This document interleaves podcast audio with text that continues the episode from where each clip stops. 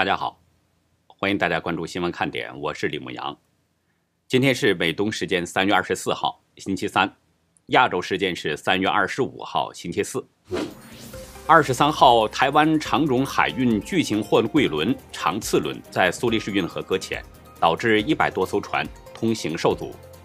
这起事件可能将造成全球集装箱船供给短缺情况恶化，增加欧洲港口未来几周码头堵塞风险。石油和天然气贸易也将受到影响。路透社二十四号引述多名消息人士表示，腾讯创建人马化腾在本月初曾经主动约见中共反垄断监管官员，讨论公司的合规事宜。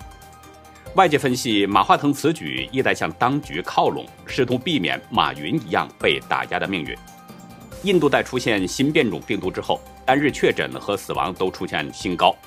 其中以《三个傻瓜》《我和我的冠军女儿》以及《心中的小星星》等片红遍全球的五十六岁印度宝莱坞红星阿米尔汗，二十四号也被确诊感染了中共病毒，目前正在家中进行隔离。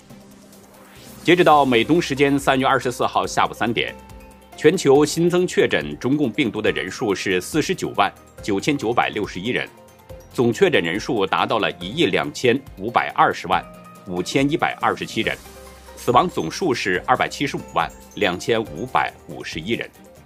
下面进入我们今天的话题。美军高官指出，中共侵犯台湾可能等不到六年之后，威胁已经是迫在眉睫。有美国议员担心，中共可能是在冬奥会之后就要采取行动，而中共现在已经不避嫌，公开组建邪恶联盟，意图与西方自由世界对抗。世界两大阵营对垒已经浮现了。拜登明天将与欧洲理事会的各国领导人视频讨论应对之策。明天和后天，欧盟领袖将照例要举行欧洲理事会峰会。不过呢，今年的欧盟峰会有所不同，拜登也将参加，并且要进行发言，时间就在美东时间明天晚上的八点四十五分。法新社引述峰会东道主、欧洲理事会主席米歇尔的话说。该是时候重建跨大西洋联盟关系了。这是二零零九年以来白宫主任第一次在欧洲理事会上发言，他将通过视频的方式与欧盟二十七国领袖讨论共同的外交政策利益，特别是中共与俄罗斯的问题。拜登参加欧洲理事会的峰会比较出人意料，看起来呢像是白宫的一个临时决定。原因是白宫早前没有透露任何相关的消息，只是到了临近才公布这个消息。另外，美国国务卿布林肯二十二号刚刚访问了北大西洋公约组织，二十三号在布鲁塞尔又与欧盟领导人举行了会晤。布林肯在与北约秘书长斯托尔滕贝格会晤中表示，必须确保关注中共对国际秩序构成挑战。斯托尔滕贝格也呼应。国际应该合作应对中共崛起的安全隐忧。布林肯前脚刚走，拜登就决定要参加欧盟峰会，这显得太不寻常了。从白宫这个匆匆决定参加欧洲理事会的峰会来看，事态可能是比较紧急。我在二十二号的节目中就判断，在美中高层会晤当中摊牌将引发世界格局的深刻变化，世界两大阵营的对垒无法避免了。那现在看来，这个发展是相当迅速，而且事实已经越来越清晰了。昨天，美国两名高级官员表示，朝鲜在上个周日，就是二十一号，发射了两枚短程导弹。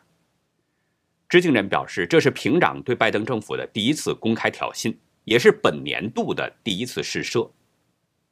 这次发射飞弹，是在中共对外联络部部长宋涛。约见朝鲜驻华大使李龙南前的几个小时，虽然韩国方面当时就掌握了情况，但是任何一方都没有公布这个消息。看到美中互相带话，我二十二号就判断这是习老大在给金小弟递令子。递令子是江湖黑话，但是用这个说法来描述他们的互动，却是非常准确的，就是习近平给金正恩在下令，让他制造点动静。没想到小金已经先射了。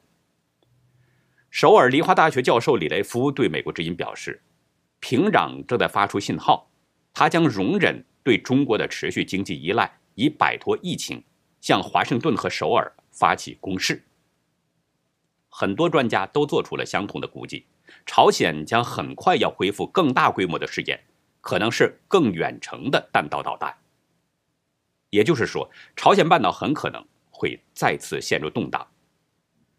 在中朝互相带话的同一天，就是二十二号，中共外长王毅约了俄罗斯的外长拉夫罗夫来访华，双方在声明当中不点名的批评美国。拉夫罗夫还直接表示，西方国家的制裁更使中俄关系更加紧密。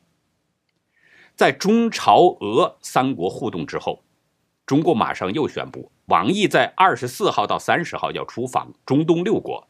其中包括恐怖组织伊斯兰国背后的支撑力量——美国的死对头伊朗。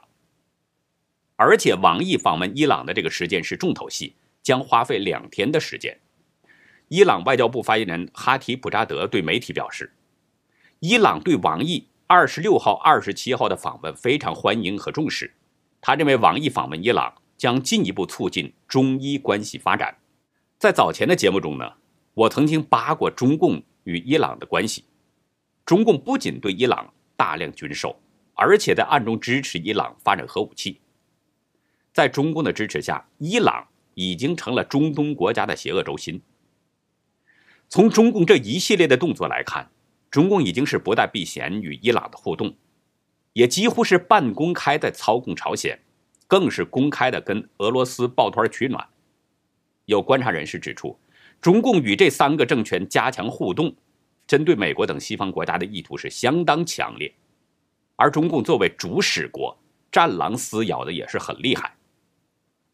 针对中共侵犯人权、对新疆实施种族灭绝的罪恶，美国、欧盟、英国、加拿大等国家相继制裁了中共官员。澳大利亚和新西兰昨天也发表联合声明，关切新疆的人权状况，加上瑞士和日本。现在共有三十四个在群殴中共。截止到亚洲时间今天下午的四点四十分，已经先后有八个欧盟国家召见或者是即将召见中共驻代地大使，其中荷兰、德国、法国、比利时、丹麦、立陶宛和意大利七国外交部先后传召了中共驻当地大使，瑞典外交部是提出了严正抗议。欧洲议会议员盖勒指出。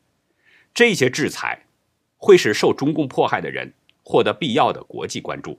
现在已经有三十多个国家和地区站在了同一阵线，整个世界的正义力量在一起打流氓。不过，中共仍然放出战狼撕咬。台北支局长石板明夫把中共的这种战狼外交呢，称为是见人就咬的僵尸外交。今天，中共外交部发言人华春莹代表着中共。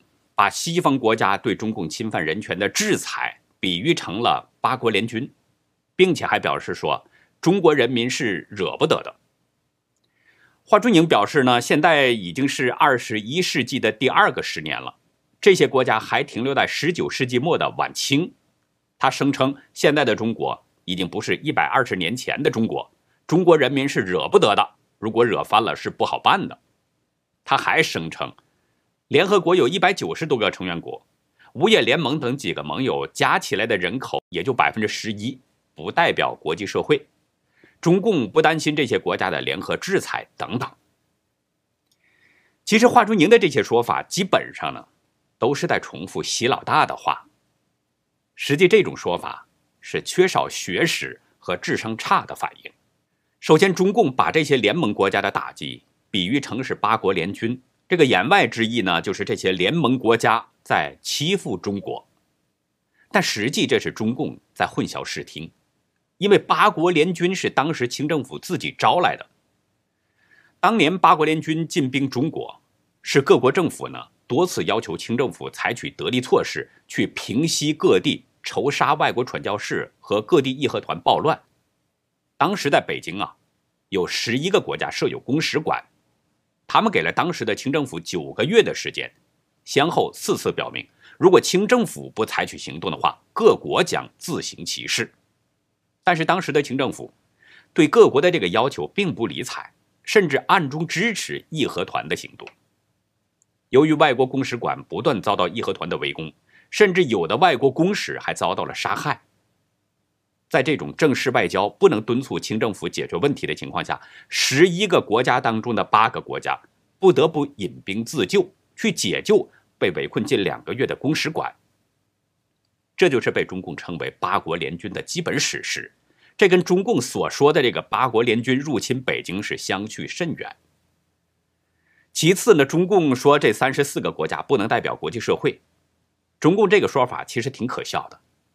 这三十四个国家是这个世界上最重要的经济联盟，对世界经济举足轻重。有网友指出，这三十四个国家的经济总量占全球 GDP 的百分之七十，而按照中共自己吹嘘的数字，中国去年。二零二零年的 GDP 占据世界经济总量的百分之十七，我真想问问北京当局，占世界经济总量百分之七十的三十四个国家不能代表世界，难道占百分之十七的中共就可以代表吗？其实中共的重点呢，它不是要说经济总量的问题，他知道中国经济总量呢没有办法跟这些西方发达国家去相比，所以中共用人口来说事儿。中共说啊，这些国家人口呢，只有世界总人口的百分之十一，而中国人口占世界总人口的五分之一。可是那问题又来了，中共党员的总数是九一九一点四万，按照中共的逻辑，这个就要就要死的这个数字，充其量只占中国总人口的百分之六点四，凭什么就自称代表中国人民呢？习总的小本本上。看来是缺少这些内容，功课没做好啊。不过呢，话也得分两头说。中共的这种说法虽然反映出北京智商有问题，但却让我们看到中共要跟西方对抗的这种心态是王八吃秤砣，铁心了。当然了，我们得相信中共战狼的这个嘴上功夫。可问题是，中共他真敢跟西方联盟抗衡吗？我倒是真希望中共向西方联盟宣战，然后呢，看看中共哪一天死掉。就是说，中共他不敢真的跟西方国家对抗。不过呢，我们也不能把话说的完全那么死。也许习总会真的这么做，不然也会愧对总加速师这样的称号。我一直强调，中共是恶魔，只要没有彻底解体，他就会一直折腾不停。而在所有的加速动作当中，中共很可能会继续拿台湾去撒邪火。昨天，美军印太司令提名人海军上将阿基里诺在参议院军事委员会表示，中共入侵台湾的威胁是最严重的，而且比许多人所理解的更迫在眉睫，美国必须认真对待。即将离任的印太司令戴维森前不久呢，他曾经表示说，中共可能在六年之后进攻台湾。对这个观点，阿基里诺表达了不同的观点。他表示，中共认为恢复对台湾的控制是第一要务，这个问题比大多数人想象的要近得多。美国必须承担这个问题。这位现任的太平洋舰队司令强调，面对中共对台湾日渐增强的军事压力。美国应该持续的维持前进部署与可靠威慑力量，并且呢持续对台湾军售，同时协助台湾发展不对称系统，确保台湾有能力去自卫。共和党参议员科顿列举了俄罗斯入侵克里米亚的例子，来询问中共入侵台湾的时间。他表示，二零一四年，俄罗斯在克罗米亚举办冬奥会的几天后，就入侵并占领了克里米亚。北京将在二零二二年的二月举办冬奥会，中共会不会选择最早二零二二年进攻台湾？对这个问题呢，阿基里诺拒绝评论，但是他强调，迫在眉睫的威胁使美国需要在短期内紧急进行一项拟议的二百七十亿美元的计划，以增强美军在印太地区的防御能力。他说：“中共在印太扩张实力，就是要把美国挡在这个区域之外，而最危险的担忧是对台湾的军事力量。作为一线直接指挥官，阿基里诺比一般人的感受显然更直接、更强烈。其实很多人呢也都意识到了，在美中关系越来越僵化之后，在美中高层会晤摊牌之后，中共很可能会拿台湾撒邪火。兰德公司资深政治科学家黑考特对美国之音表示，完全可以预期中共会试图加大中共军机进入台湾防空识别区的行动，或许很快在某一个时间点，中共的军机会越过台海中线。他提醒美国决策者要对这些清楚及警觉，考虑好如何应对，并协助台湾，并且支持台湾抵御这些施压的作为。不过呢，乔治华盛顿大学东亚时事兼任讲师维杰里他指出，在美中双方会谈当中，国务卿布林肯已经提到了美国在关切中共对新疆、香港和台湾的压迫。维杰里认为。美国高层应该非常清楚现状，台湾早就在美国高层的雷达之上。接下来呢，我们来关注一下大陆那边的情况。据地震台网测定，当地时间二十五号零点五十七分，北京顺义区发生了二点三级地震，震源深度十公里。有网友表示，地震当时有强烈的响声，强烈的震感持续三秒左右。这起地震的消息呢，迅速被冲上了微博热搜，网友们是议论纷纷，有很多人表示整个房都在晃动，被直接震醒了，还说吓死了。有一位网友在微博上写道：“细思极恐，看地震新闻发现，去年两次，今年一次，震源位置几乎差不多，时间也很相近，今年震级比去年高，我们住在了地震带上。”另一位正在加班的网友表示，在四楼公司加班，凳子上坐着感觉到了，我还以为是谁在抖腿。一位朝阳区的网友说，第一次感受到地震的感觉，为啥在朝阳震感这么强烈？坐在床上浑身都在抖。还有一位网友说呢，真真切切是被晃醒了，看朋友圈证实了不是我的错觉，刷微博发现震源离我好近，莫名的。不敢睡了。顺义的这次地震，其实震级呢并不算大，相比较稍早前的新疆地震，震级要小得多。但是新疆的那次地震并没有被顶上热搜。当地时间二十四号清晨五点十四分，新疆阿克苏地区拜城县境内呢发生了五点四级地震。截止到下午的一点半，地震造成了三人死亡，有六十五户房屋受损。当地媒体表示，这次地震震中是位于北纬四十一点七度，东经八十一点一一度，震源深度十公里。这次地震呢，还有多次余震。据地震台网记录，一共有十次余震，最大的一次震级是有三点四级。最近我们真的是看到各种异象不断，顺义的这次是伴随着沙尘天气来的。北京市生态环境监测中心今天上午二十四号上午九点发布消息，从二十四号的凌晨开始，北京就出现了沙尘天气。当局在消息中表示，到早上八点的时候，通州区出现了五级重度污染，东城、朝阳、丰台、顺义、昌平、密云、怀柔等区是四级中度污染，西城、海淀、石景山、门头沟、房山、大兴、延庆。等等，这些是三级轻度污染。平谷区的空气质量是二级良。我们还记得，在三月十五号，北京出现了一次十年来最严重的沙尘暴，当时北京是漫天黄沙，有网友形容像是妖怪来了。在不到十天的时间，北京又一次经历了沙尘，这引起了许多网友的质疑。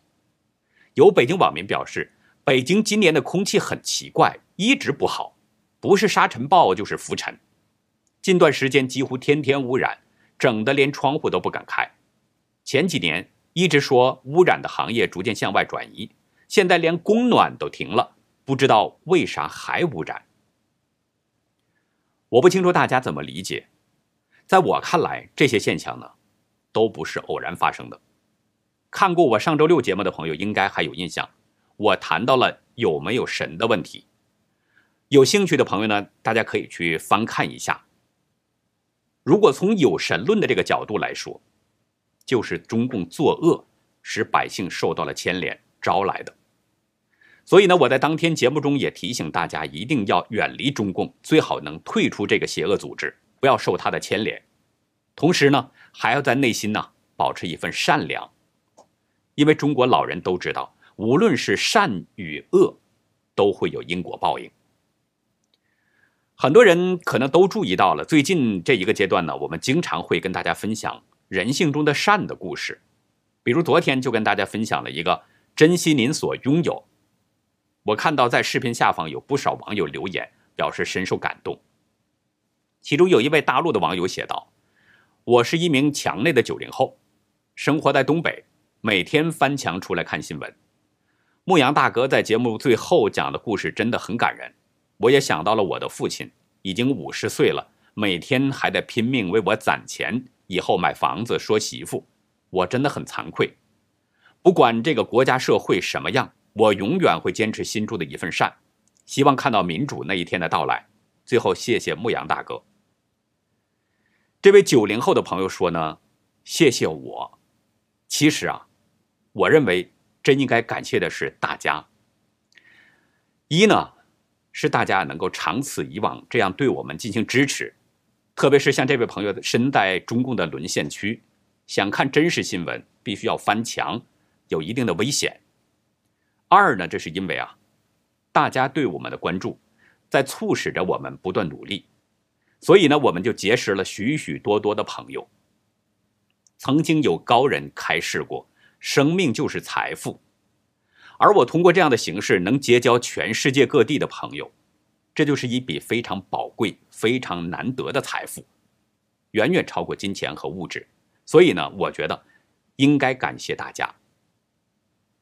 还有一位啊，台湾的朋友，他的留言呢也是让人相当感动。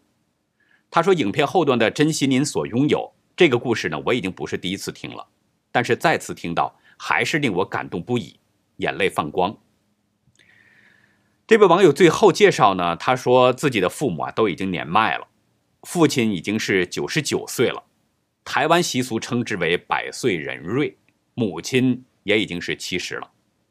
网友说很幸运，双亲都健在，但是呢，他请外劳照顾父母，他觉得不合适，因为他怕外劳疏于照顾老人这样的新闻时有耳闻，他也不想请另一半来承担。所以呢，年轻时就不敢交女朋友，也拒绝了几段情。但是他说：“我不后悔，辞了工作回乡下照顾父母亲。”看了这位朋友的留言啊，我真的是很感动。为了照顾好父母，他放弃了工作，也因为父母，他放弃了组建家庭，不想让另一半去承担。但是他仍然说不后悔。我不知道有多少人啊能够像他这样做。我可能是做不到，所以对这位朋友呢，我是发自内心的敬佩，也很为这位朋友的父母感到高兴。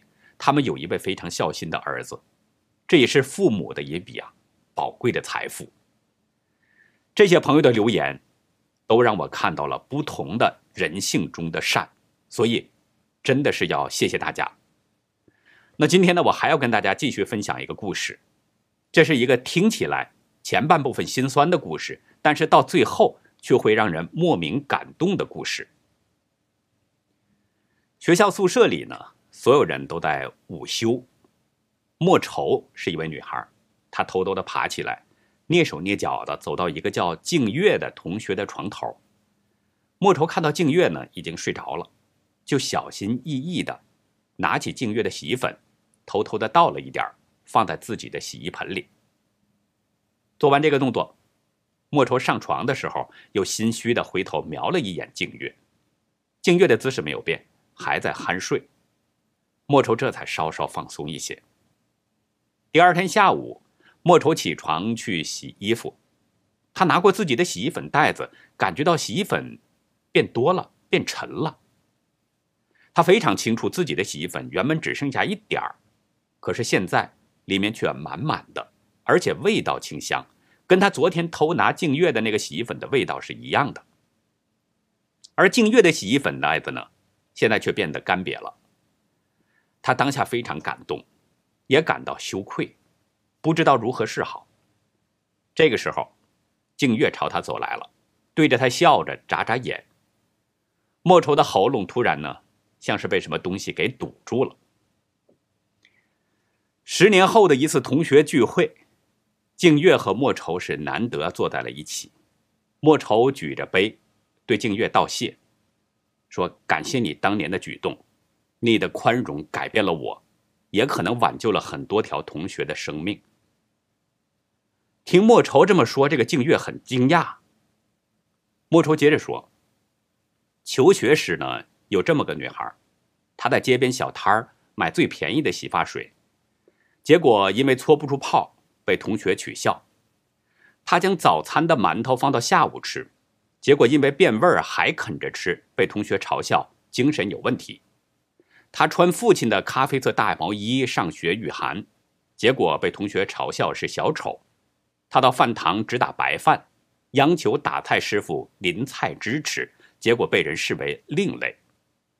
他说在学校感觉不到任何爱。只有无边的冷漠和嘲讽。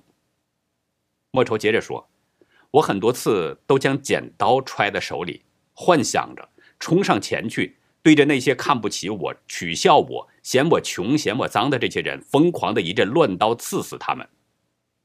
直到那天，我看到自己那袋被人装得满满的、装得好沉的洗衣粉。”莫愁哭着，紧握着静月的手。静月，谢谢你改变了我。静月听得好震惊啊！过了一会儿，笑着说：“好险呐！原来我差点在十年前就死了。但不要感谢我，应该感谢我的妈妈才对。”静月说：“啊，其实当我看到你偷拿我的洗衣粉的时候呢，我惊呆了，我不知道该怎么做，只好偷偷的给我妈妈打电话。妈妈跟我说。”如果你的洗衣粉很多，你会偷拿别人的吗？妈妈对静月说：“如果你的洗衣粉很多的话，可以分一些给需要的人呀。”听了妈妈的建议呢，于是静月把自己的洗衣粉就悄悄的倒给了莫愁。那好，以上就是今天节目的内容了。如果您喜欢新闻看点，请别忘记点赞订阅，并且尽可能的帮我们把这个频道转发出去，因为真相对每一个人都至关重要。好的，感谢您的收看，再会。